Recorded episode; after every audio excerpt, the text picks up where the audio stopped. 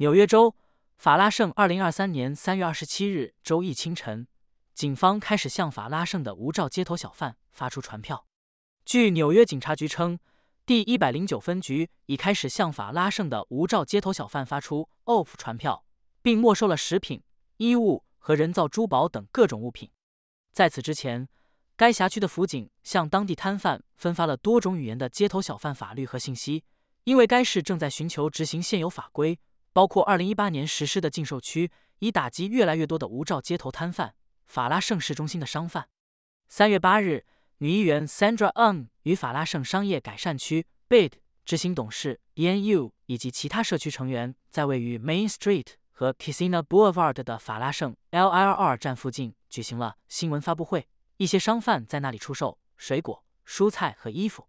嗯，宣布了一份请愿书，呼吁该市。执行现有的街头贩卖条例，尽管嗯的请愿得到了很多支持，但一些当地街头小贩要求他撤回他的请愿，转而与他们合作，建立一条途径，使法拉盛市中心的街头贩卖正规化。三月十五日，超过四十名摊贩聚集在翁的办公室外，分享他们的经验，并倡导街头贩卖改革。他们自称是勤劳的低收入华人移民，在法拉盛做小贩，因为这是他们的社区和文化。他们努力工作养家糊口。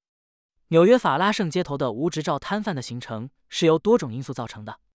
一方面，由于2020的新冠病毒，纽约市人口的增长和工作机会的减少，一些人选择在街头贩卖商品以赚取生计。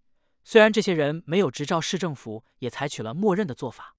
另一方面，申请成为合法的街头摊贩需要通过繁琐的程序，并支付高额的执照费用。这对于许多低收入和移民群体来说是一个巨大的障碍。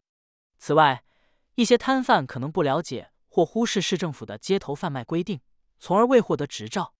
所有这些因素的结合，导致了纽约法拉盛街头无执照摊贩的增加。然而，纽约法拉盛街头的无执照摊贩可能会损害多个方面的利益。首先，这些摊贩可能会给当地商业带来竞争压力，特别是对那些拥有执照的商家来说。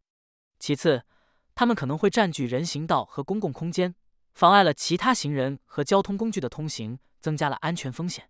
此外，如果这些摊贩没有经过健康和食品安全检查，他们售卖的食品可能会存在卫生问题，对公众的健康构成威胁。纽约中文司机广播，纽约五大区新闻热点，谢谢。